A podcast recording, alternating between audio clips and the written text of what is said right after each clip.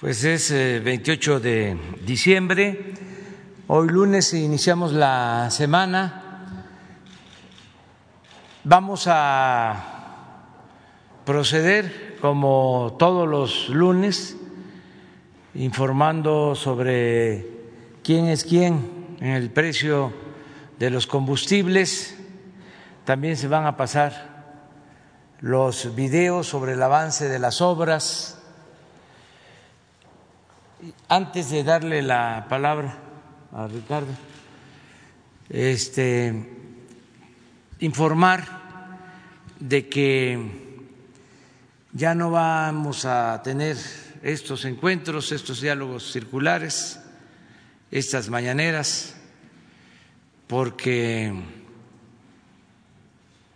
hay más eh, avance en la información, la mayoría de los medios de información en el país están cumpliendo con su responsabilidad de manera profesional. Hay noticias eh, ciertas, veraces, hay objetividad en los medios, de modo que ya no hace falta el que estemos todas las mañanas aquí informando. Vamos nada más a tener eh, una conferencia de prensa semanal. Va a ser los miércoles a las 12 del día, todos los miércoles, vamos a informar. Y Jesús Ramírez, vocero del gobierno, va a estar este, dando a conocer boletines, como era antes, para que ustedes puedan reproducir lo que se exprese en esos eh, boletines.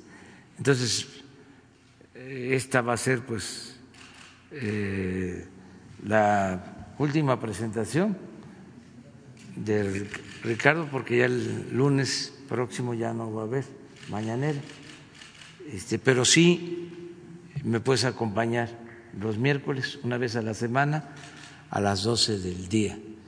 Entonces, adelante, Ricardo. Buenos días, señor presidente. Vamos a extrañar las mañaneras de los lunes y eh, tenemos quién es quién en los precios de los combustibles para la gasolina regular.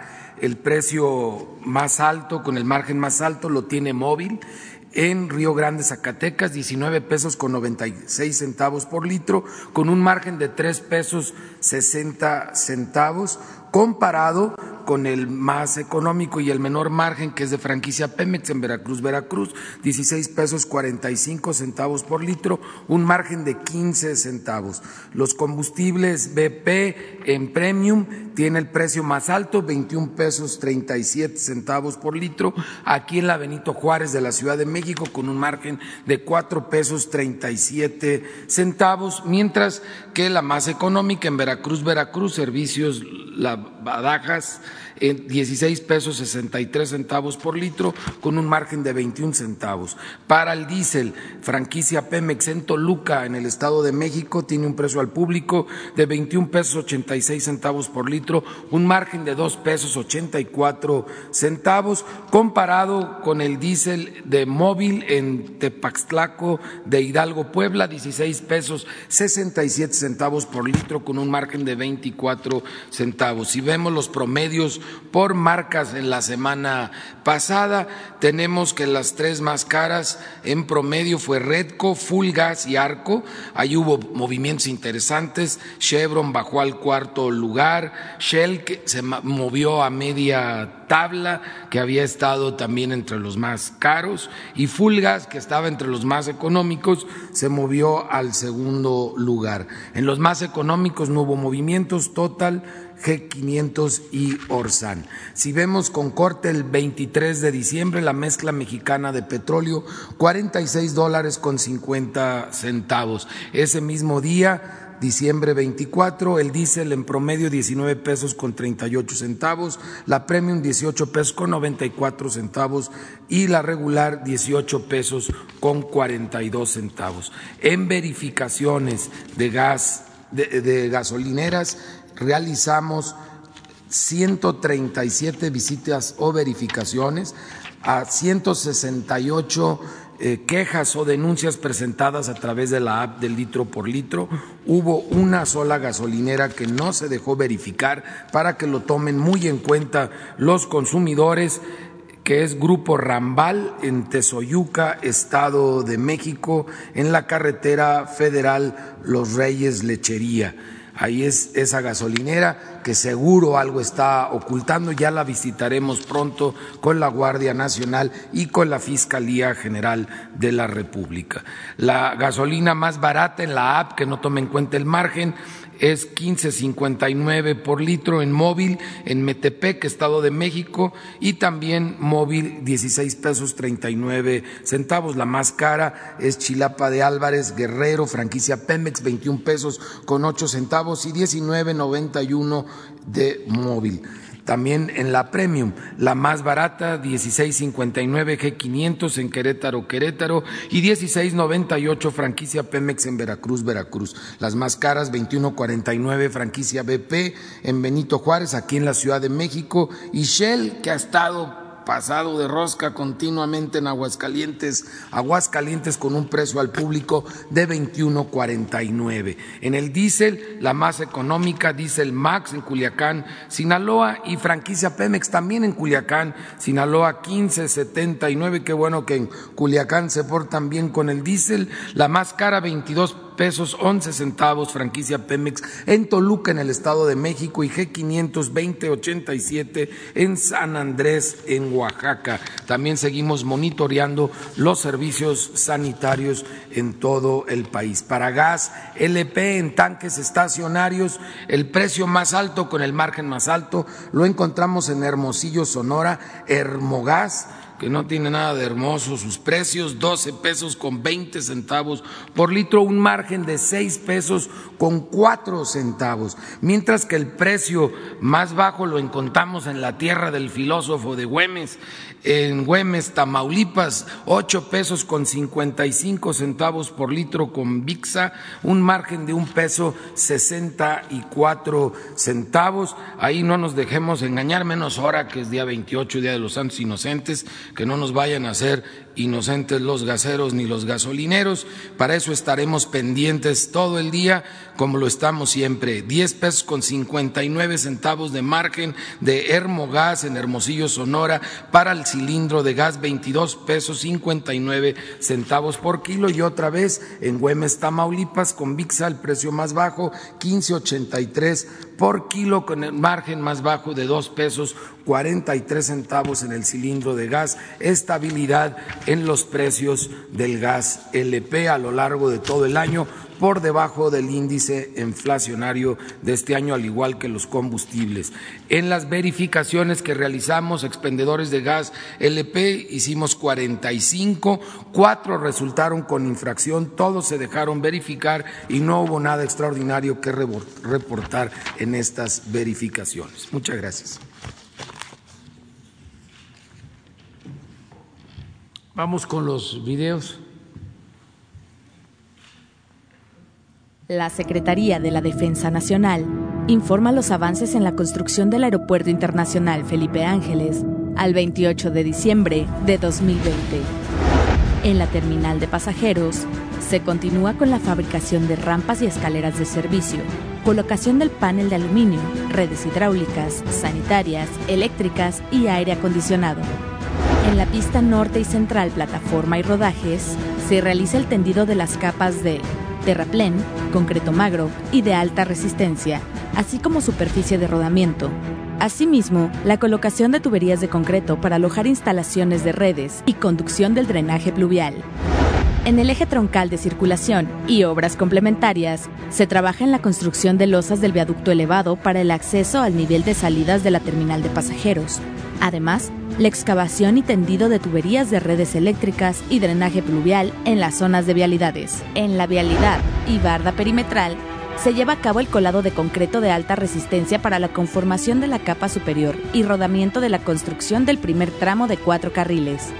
En la interconexión vial tramo Caseta Tultepec-Santa Lucía, se efectúa el colado de las pilas que conforman la estructura del paso vehicular inferior. En la base aérea militar número 1, se avanza en la colocación de la tubería de instalaciones hidrosanitarias, cancelería y cristal en las diferentes edificaciones. Asimismo, en el montaje de la cabina de torre de control. A la fecha, se han generado 62.341 empleos civiles. Faltan 448 días de construcción. Gobierno de México.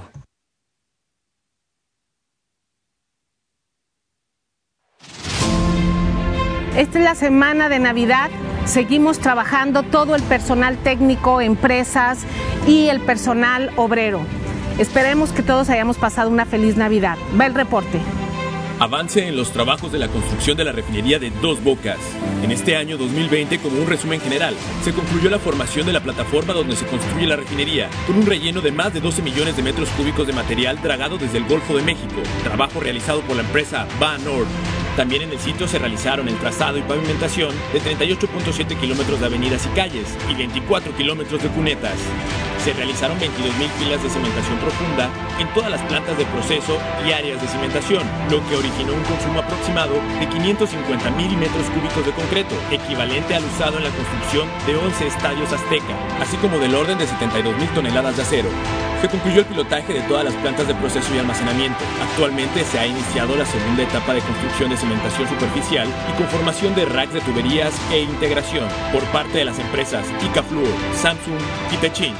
Se firmaron 57 contratos de compra de equipos críticos que se construyen en diferentes partes del mundo, como parte del programa de compras tempranas se adquirió el material de acero de los 90 tanques de almacenamiento y esferas que ya se construyen en el sitio, donde el acero ya se ha trabajado en su totalidad en el rolado y ajuste por las empresas constructoras. Se realizaron 235 mil planos y documentos entregables de ingeniería de diferentes tecnólogos y firmas de ingeniería especializada. Se iniciaron también los trabajos de obras complementarias como el acueducto y gasoducto, así como las pilas en el área de cogeneración de electricidad, obras de ampliación en el proyecto. Se construye el área de edificios administrativos, cuarto de control, contraincendios, telecomunicaciones y laboratorios. Se trabajaron en distintos frentes los 365 días del año en turnos diurnos y nocturnos. Hasta el momento se han generado 57.011 empleos directos e indirectos. Y en materia de sustentabilidad, se instaló un vivero forestal de plantas de ornato y plantas de la región que se instalarán dentro de la refinería.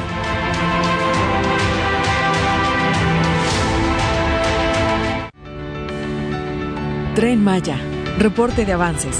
Semana 19 de 157.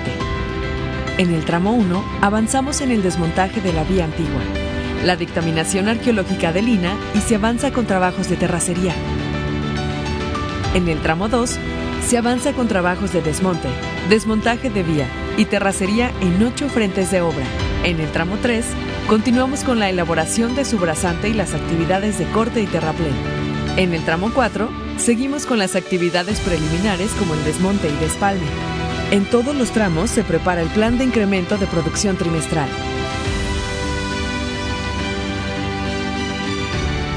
El tren Maya activó una estrategia de conservación cuyo objetivo es contribuir de forma histórica a la repoblación de jaguares.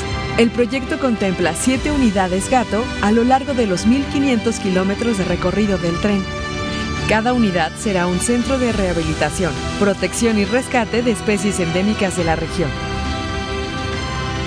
Este proyecto será realizado de la mano con la Fundación Jaguares en la Selva. En cuatro años, proyectamos que no habrá más ejemplares de vida silvestre en las unidades, sino que se convertirán en centros de interpretación de vida silvestre y capacitación comunitaria. El tren Maya contribuye a la conservación de la fauna del sureste el tren Maya avanza. Gobierno de México. Construcción del tren interurbano México-Toluca. Reporte semanal. Diariamente se trasladan entre la Ciudad de México y el Valle de Toluca alrededor de 5 millones de personas, empleando hasta dos horas de su tiempo por sentido de viaje. El tren interurbano será el medio de transporte público más seguro, rápido y cómodo en este trayecto, siendo el primero en su tipo en América Latina. Tendrá un recorrido de 58 kilómetros con dos terminales, Sinacantepec en el Valle de Toluca y Observatorio en la zona poniente de la Ciudad de México. Contará con cinco estaciones intermedias, Pino Suárez, Tecnológico y Lerma en el Valle de Toluca, Santa Fe y Vasco de Quiroga en la Ciudad de México. La construcción consiste en 47.20 kilómetros de viaducto elevado, 4.60 kilómetros de terracerías, 4.70 kilómetros en bitúnel y 1.40 kilómetros de viaducto en estaciones, donde se están utilizando los sistemas constructivos más avanzados, cuya implementación representa un gran reto para las empresas mexicanas. Avance de obra. Tramo 1, 99.4%. Tramo 2, 100%. Tramo 3, 52.3%. Vía, catenaria y obra electromecánica, 43.3%. Secretaría de Comunicaciones y Transportes. Gobierno de México. Muy bien, ya terminamos. Vamos.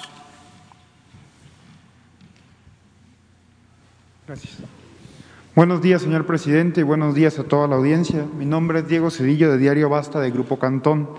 Señor presidente, con el tema de la vacuna eh, últimamente en el, en el referente nacional, ha habido muchas críticas en redes sociales, aunado a su vez al video que usted subió el día de ayer, con respecto a que si la iniciativa privada podría comercializar esta vacuna. Entendemos en su momento que tal vez no sea, lo moral, no sea dentro de lo moralmente ético eh, que la vacuna pueda ser adquirida por personas que tienen mayor capacidad económica. Está claro que el gobierno va a garantizar la vacuna para todos. Sin embargo, señor presidente, bajo esta premisa, la iniciativa privada podría considerarse un gran apoyo para el gobierno en la distribución de la vacuna. Yo le preguntaría, señor presidente, esta vacuna que usted dijo ayer que la podría distribuir cualquier privado, eh, está contemplado que cualquier persona la pueda distribuir bajo la premisa que comentaba Morelos y Pavón, que ante la ley es lo mismo el, el campesino más sencillo que el hacendado más adinerado. Esta vacuna podría ser distribuida por PISA hasta por el más modesto comerciante. A su vez, si esta vacuna tendría algún precio máximo fijado por el gobierno y o un subsidio y aprovechando la presencia del procurador Sheffield, si la Profeco, bajo esta premisa de la venta de la vacuna, tendría alguna estrategia o estaría pensando en verificar que el precio se respete como debe de ser. Sería la primera, señor presidente. Muchas gracias. Sí. Bueno, eh, mire, nosotros no nos oponemos a que se pueda comercializar la vacuna que empresas puedan importarla y venderla a los que tengan para pagar la vacuna. Es cosa de que exista la vacuna en el mercado mundial, porque no hay todavía una producción suficiente. Y nosotros eh, lo que hemos venido haciendo es eh, garantizar la adquisición de la vacuna ya tenemos suscritos contratos y también eh, fechas de entrega. No nos oponemos a que una empresa pueda importarla si la adquiere en eh, cualquier parte del mundo, si ya está autorizada por COFEPRIS, pues eh, se puede utilizar en México sin problema. Eh, ese es mi mm, punto de vista. Lo que se está garantizando al nosotros adquirir la vacuna es que se aplique de manera universal y que sea gratuita. ¿Qué significa aplicarla de manera universal, que sea para todos, para ricos y para pobres. Nada más que no es el dinero, como se dice coloquialmente, lo que rifa. No es el dinero, no es porque yo tengo este dinero y yo me voy a, a proteger primero que el que no tiene dinero. Tampoco es el influyentismo político. Yo tengo un cargo, soy diputado, soy senador, soy secretario, soy presidente de la República y a, mí me tienen que proteger primero. Nada de eso. Hay un programa. Primero, los médicos, las enfermeras, los trabajadores de la salud que están en hospitales COVID. Y aquí aclaro algo que considero importante. La vacuna que se está recibiendo se va a aplicar a médicos, a enfermeras, a trabajadores de la salud, del sector público y del sector privado que atienden COVID. Eh, aunque mm, no son muchas las eh, camas que tienen los hospitales privados para atender COVID, son alrededor de 500. De todas maneras, los que trabajan atendiendo COVID en hospitales privados van a tener garantizada antes que otros la vacuna. O sea, esto es eh, general. El segundo grupo son los adultos mayores, empezando por los de más edad, los ancianos respetables. También, estén donde estén, ricos o pobres. Si vive un anciano eh, respetable en las lomas, allá.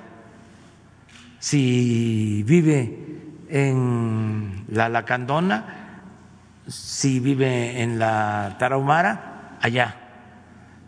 Si no puede este, eh, salir a donde se va a llevar a cabo la vacunación de los adultos mayores por su edad, se va a ir a su casa. Se va a empezar de los de más edad hacia abajo. Ese es el segundo grupo. Y es parejo. Imaginemos que hay 12, 14, 15 millones de adultos mayores de 60, 60 años a, a, a más. ¿sí? Este, empezando por los que tienen eh, mayor edad, ahí, hasta 60. Ese es otro grupo, los adultos mayores. El tercer grupo que se pueden ir atendiendo también por la edad son los enfermos crónicos. Si un adulto mayor es hipertenso, pues ya va a estar vacunado. Pero puede ser que tenga menos de 60 y que tenga hipertensión, diabetes, obesidad. Ese es un tercer eh, grupo. Luego los maestros, cómo se va a ir eh, abriendo el sistema educativo para que haya clases presenciales donde se pueda, que ya hay semáforo verde, ahí se vacuna a todos los maestros. De modo que el maestro está vacunado, el, el abuelito, la abuelita está vacunada, el papá está vacunado si es una persona mayor y el maestro. Entonces, eh, se logra la protección en la familia. Y luego, por edad, hacia abajo, 50, 40, 30. Esto es lo que se tiene ya contemplado eh, para que se garantice a todos el derecho a la vacuna. Y va a depender de la disponibilidad, porque ahora se tiene esta este, vacuna Pfizer, eh, pero se tiene contratos con otras farmacéuticas, eh, se tiene relación con otros gobiernos y se está este, haciendo el trámite, la gestión para que lo más pronto posible tengamos la vacuna completa, o sea, para todos con este mecanismo, con este proceso. Eso es lo que puedo comentar. Ahora, si hay una empresa que quiere importar, repito, este, adelante para comercializarla. La gente, pues, este, que tenga posibilidad económica de hacerlo, lo puede hacer. Ya hay una este, demanda en Estados Unidos y en otros países. En ningún lugar se está comercializando. Pero estaba yo leyendo de que ya quieren pagar hasta 20 mil dólares en Estados Unidos por una vacuna. Entonces, eh, que no eh, se malinterprete, ¿no? Nosotros no nos oponemos a que el que tenga dinero pueda adquirir eh, la vacuna. Nuestra responsabilidad es garantizar que todos en igualdad de circunstancias tengan el derecho a la vacuna. Es como la educación. No me opongo a la educación privada el que tiene para pagar una escuela privada lo puede hacer, está en su derecho. Nada más que el Estado está obligado a garantizar la educación pública gratuita de calidad en todos los niveles escolares, porque la educación, como la salud, no son privilegios, son derechos.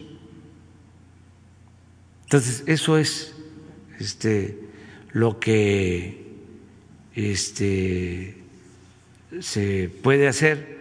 También hay mucha especulación o conjeturas, porque nadie ha solicitado al gobierno, ninguna empresa mexicana, nadie ha solicitado que quiere permiso para importar vacunas o no sabemos de ninguna empresa que esté haciendo un trámite para comprar vacunas. Nos opondríamos si las que tenemos nosotros contratadas se las entregan a una empresa particular. Eso sí, no lo permitiríamos, lo denunciaríamos pero no es el caso. Es un debate que se está dando nada más en los medios, que además es este, eh, legítimo que todo esto se analice para que eh, no siga imperando el cuánto tienes, cuánto vales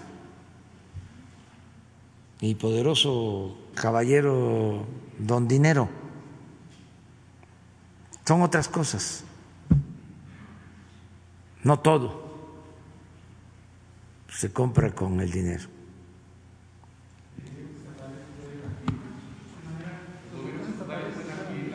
Sí, también aunque hay una reglamentación, como se trata de un asunto de seguridad este, nacional, se trata de la salud pública, pues corresponde al gobierno federal. Eso está establecido en las leyes. Y hay un decreto para ese propósito. Pero también, si ellos quieren comprar la vacuna, no hay este, ningún obstáculo. Y ahora, señor presidente, de la mano del recién nombramiento que usted hizo por parte de la maestra Delfina Gómez para la Secretaría de Educación Pública, eh, hay una inquietud venidera en el próximo año, que es en atención a la elección para ser el dirigente del, del Sindicato Nacional de Trabajadores para la Educación, mejor conocido como el CENTE. Con base en el ejercicio democrático que usted ha comentado, que debe de primar en todas las acciones que, que se ejerzan sobre las políticas públicas, en este caso como es el sindicato, ¿consideraría usted viable en el escenario 2021 que se pueda llevar a cabo la elección para la dirigencia del CENTE el próximo año? Esa sería la pregunta, presidente. Pues, eh, se está viendo, porque hay reuniones constantes con el CENTE, con la CENTE, y se están llevando a cabo elecciones en las eh, secciones, en los estados, y si hay un acuerdo puede haber una elección de los dirigentes. Con las nuevas reglas de conformidad con la nueva ley laboral, voto libre, secreto, no debe de haber ningún problema porque las maestras, los maestros, pues están muy conscientes de que debe de haber democracia sindical y a ellos corresponde, sin injerencia de grupos de poder, ya sea gobiernos, eh, ya sean este, grupos oligárquicos, eh, medios de comunicación, en forma libre, las maestras y los maestros van a elegir a sus representantes. Eso es lo que establece la ley laboral. Y nosotros lo que tenemos que procurar es que se garantice que haya democracia, lo que se conoce coloquialmente como piso parejo, que todos tengan las mismas posibilidades.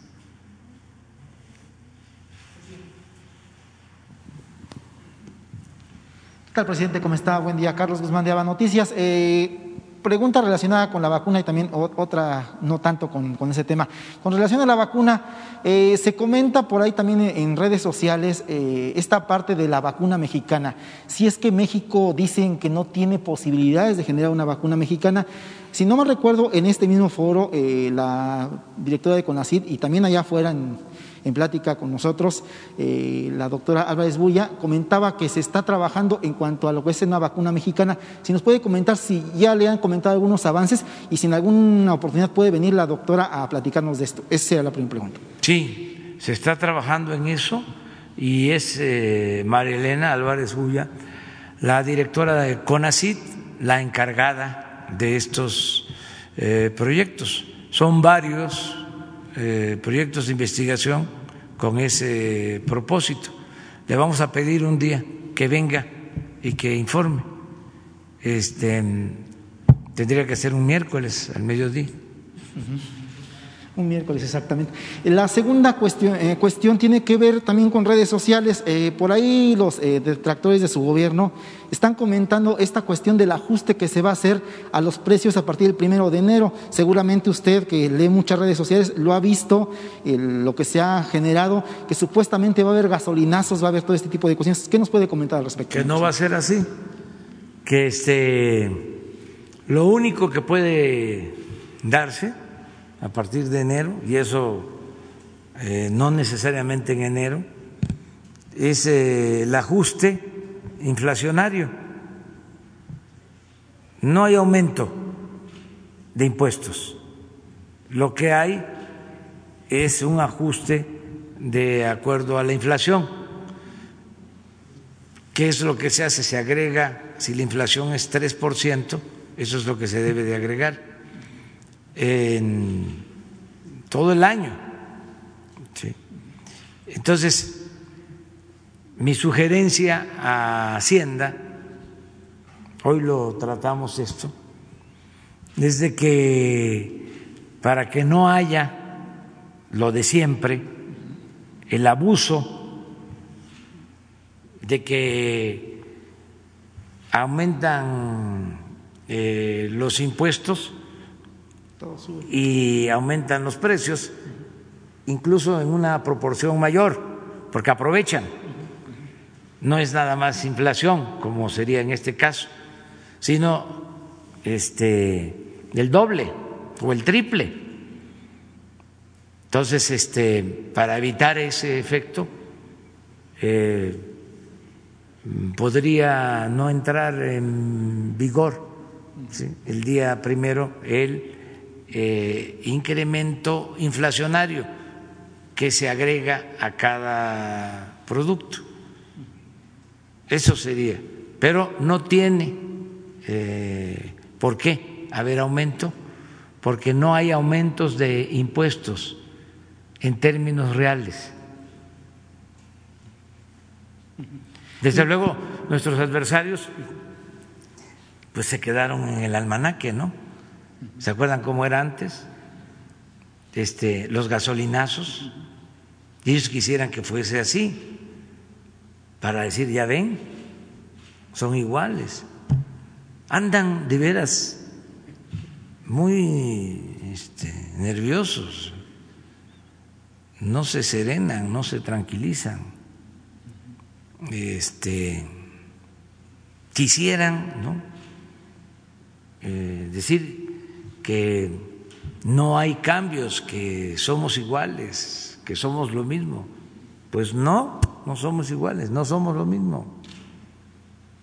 Nosotros somos consecuentes. Si eh, se dijo no va a haber aumento en los impuestos, no hay aumento en los impuestos.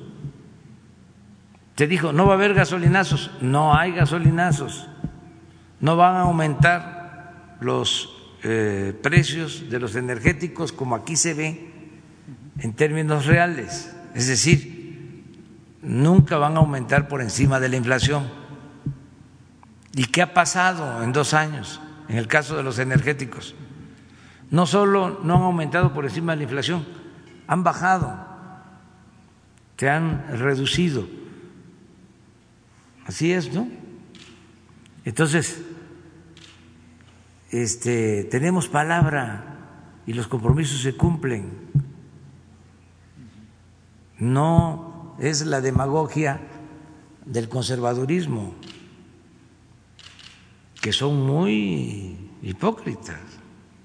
Dicen una cosa y hacen otra. Entonces, ese es todo el enojo y andan buscando cómo este crear ambientes ¿no? de descontento hacia nosotros. Por eso ya de una vez les digo que sí vamos a seguir teniendo las mañaneras, nada más que hoy es 28. Entonces es el Día de los Santos Inocentes. ¿Cómo creen que no vamos a tener las mañaneras? Se, se frotarían las manos toda la prensa conservadora, este, subvencionada. No puedo decir cómo se le dice a eso coloquialmente, pero en fin. Este, la, tercera y última, bueno, eh, nada más sería, pues, este, estar eh, recibiendo todos los golpes. Vean Eh, los periódicos de hoy. No los he visto yo, pero no necesito este, verlos. Eh, es eh, obvio que todos están en contra, bueno, la mayoría, no todos. Y lo mismo en los programas de radio, en la televisión. Las redes sociales no, o sí, pero ahí hay más este debate. ahí hay mensajes de ida y vuelta, ahí está más parejo. Eh, en cambio, un noticiero de televisión, pues es lo que dicen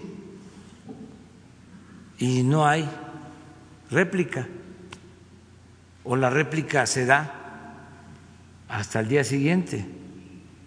Y eso sí este, transmiten la réplica. Si no la transmiten ya quedó este, lo que dijeron, aunque sea una falsedad. En cambio en las redes eh, alguien está poniendo un mensaje y ya le están contestando. Vi una entrevista, un fragmento del actor Demian Bichir con una conductora que no nos quiere. Y Demian le contestó, pues, eh, de acuerdo a sus convicciones y a su criterio. Este, y así hay muchos que defienden, porque cómo este, se va a estar en contra de la transformación.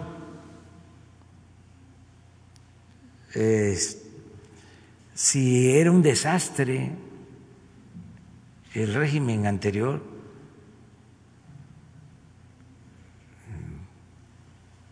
si llevó al país a la decadencia, ¿por qué defenderlo? Pues solo habrían dos razones o dos eh, argumentos o dos maneras de justificarlo. Uno, que se beneficiaban del régimen de corrupción y ahora este, sienten que ya no es lo mismo. Esa es eh, una razón, porque sí es evidente que cambiaron,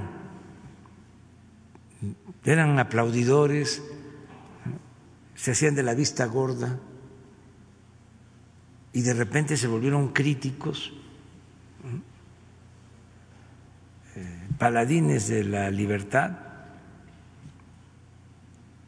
Entonces, esa es una razón de que hayan perdido privilegios que tenían. La otra razón es por una cuestión ideológica, que es muy legítimo que sean conservadores. Y por lo general el conservador es clasista, es racista, este, y les caemos mal, somos nacos. ¿Cómo eh, se atreven a nombrar de secretaria de Educación a la hija de un maestro albañil? a una maestra. Dice un intelectual de estos orgánicos que vivía al amparo del poder, que cómo se va a poner a la maestra Delfina, donde estuvo Vasconcelos, donde estuvo Basol y Reyes Heroles. Pero eso es una concepción muy conservadora.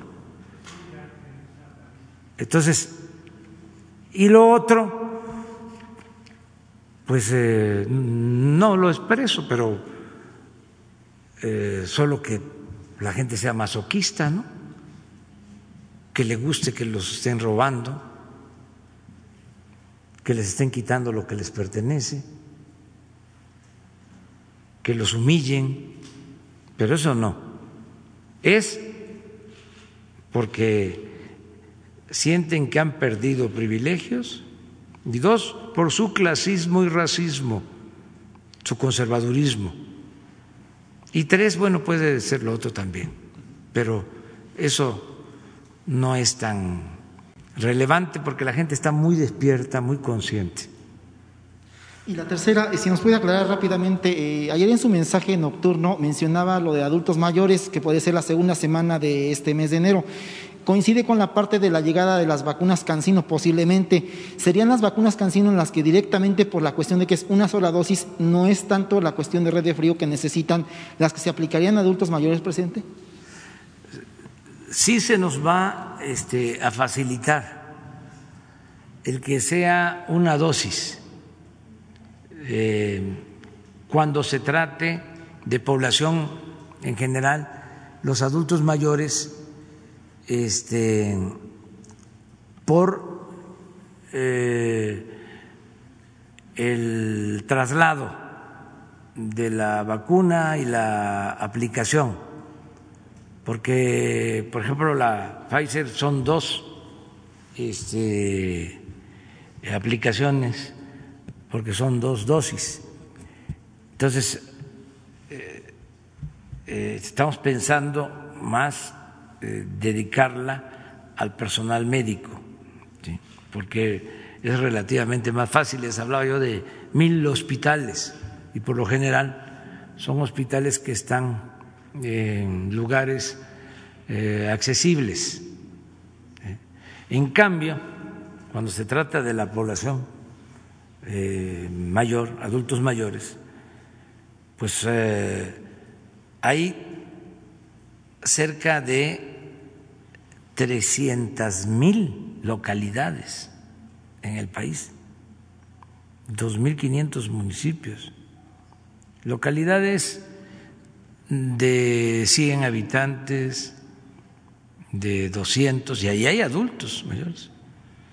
Entonces, ahí tenemos que ir y no vamos a poder seguir vacunando mientras no vacunemos a todos los ancianos respetables.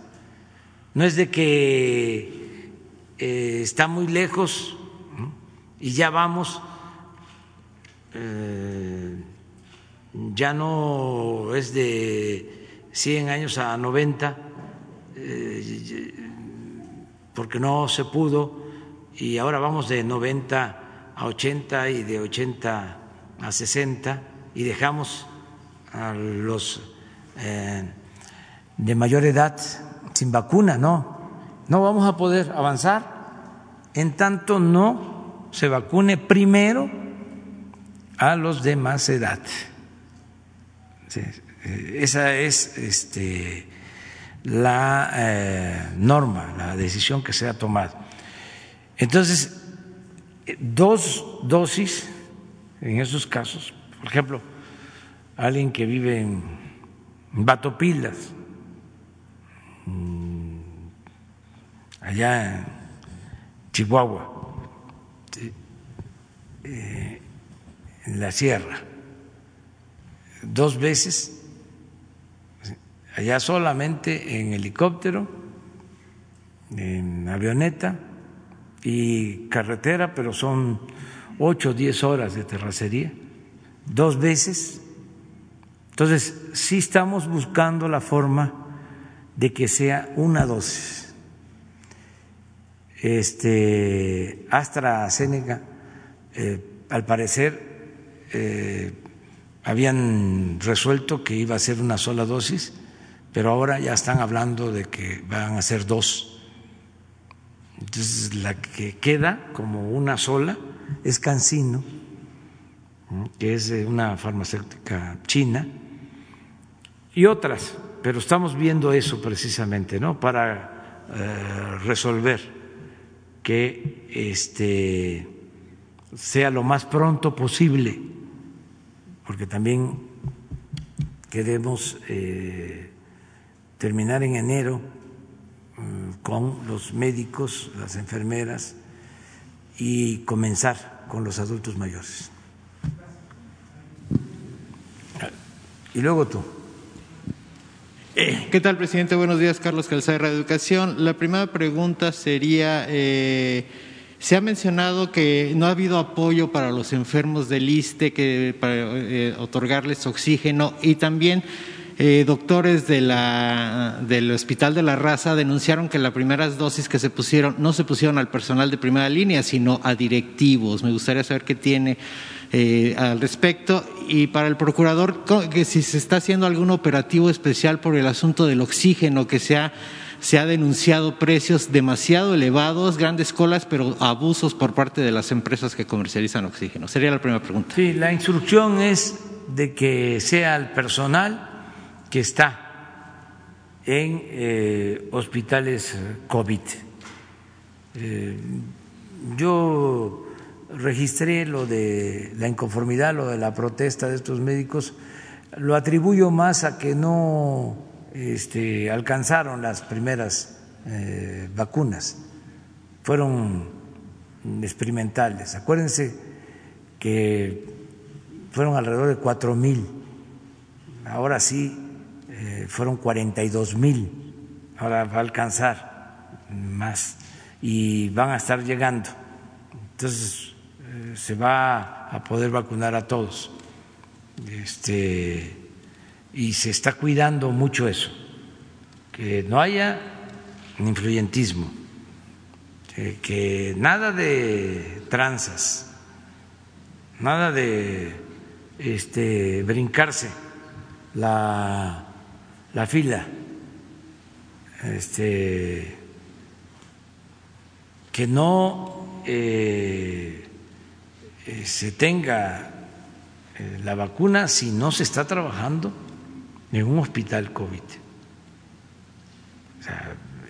y que nada de vacunar a funcionarios, a políticos, eso se está cuidando para que este, sea completamente distinto, o sea, que todos tengamos el mismo derecho, eh, que haya igualdad. Acerca de lo del oxígeno.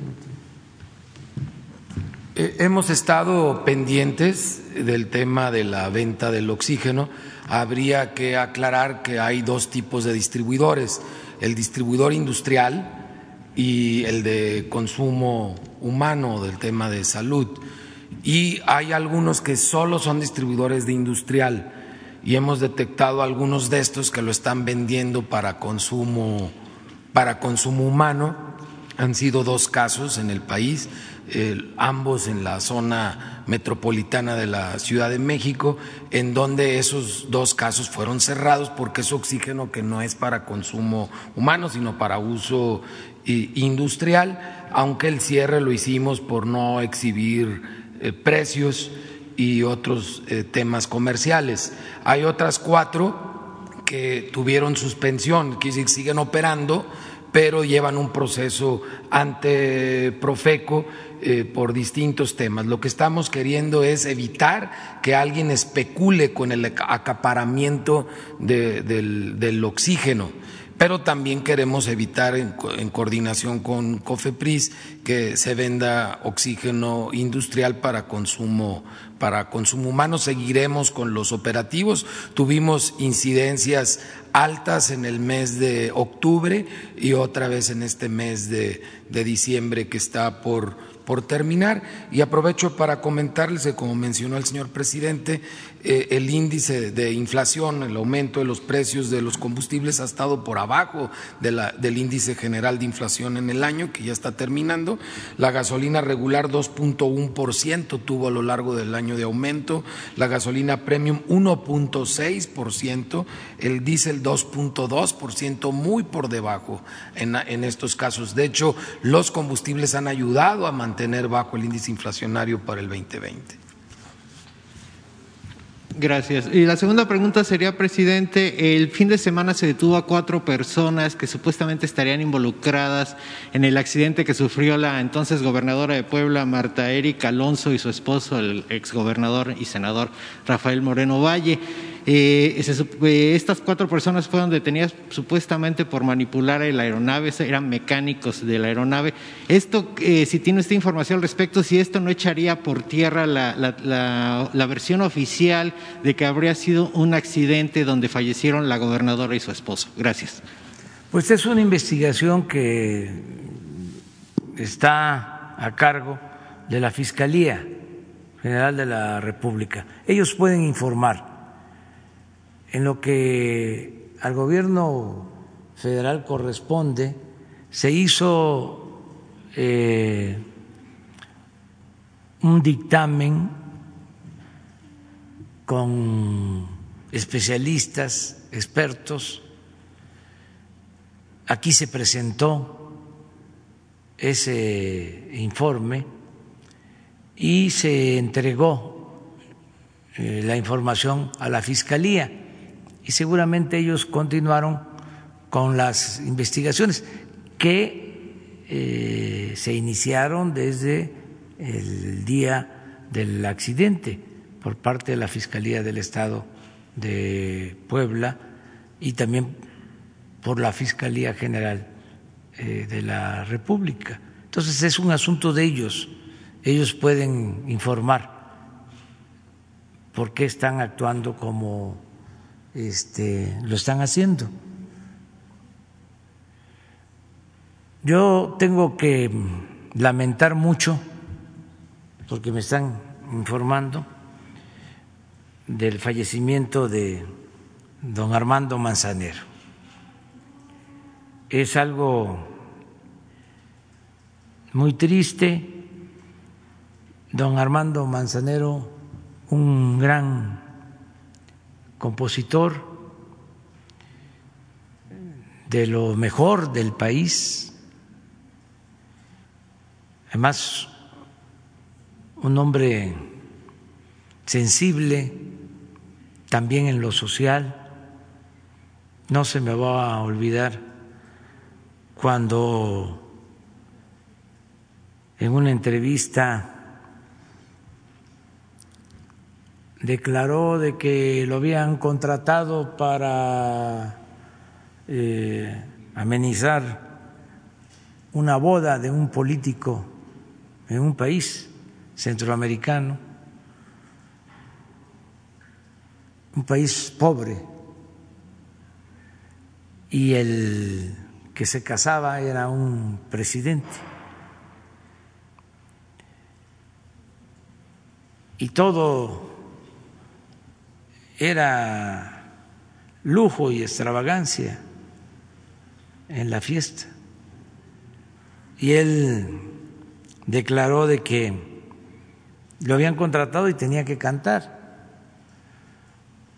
pero que lo estaba haciendo este, en contra de su voluntad, porque consideraba de que era algo eh, humillante para eh, el pueblo que tenía a ese presidente, el que se estuviese haciendo esa fiesta ostentosa de tanto lujo, que no sabía de qué se trataba, que pensaba que era una eh, fiesta normal. Entonces, cuando leí esa entrevista, eh, percibí como nunca el que Armando Manzanero era un hombre sensible, un hombre del pueblo. Entonces, por eso eh, lamento mucho su fallecimiento, además un gran compositor,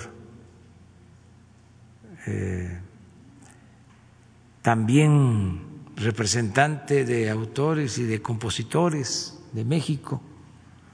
Le enviamos a eh, sus familiares, a los amigos, a los artistas, a todos los cantautores, nuestro pésame, nuestro abrazo por esta pérdida tan lamentable para el mundo artístico y para México. Y ya no quiero seguir con esta rueda de prensa. Ya se termina. Nada más vamos a ponerlo, si lo tienen. Pues es este, y recordarlo siempre con cariño.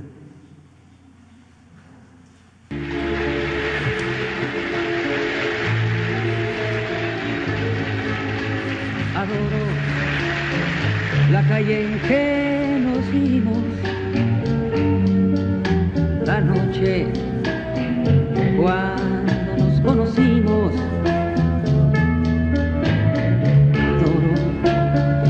las cosas que me dices, nuestros ratos felices, los adoro, vida mía.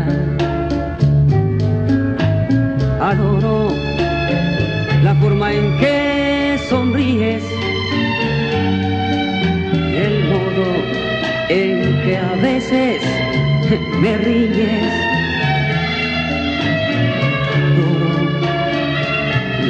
Seda de tus manos, los besos que nos damos, los adoro, vida mía. Me muero por tenerte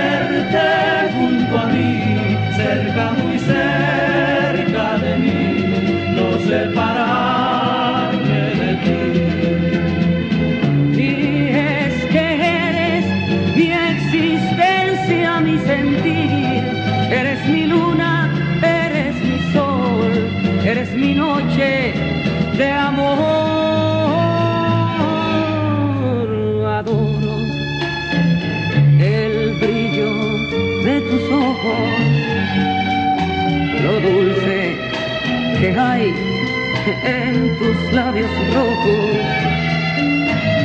Todo, la forma en que suspiras, hasta cuando caminas, yo te adoro, vida mía, yo, yo te adoro, vida, vida mía.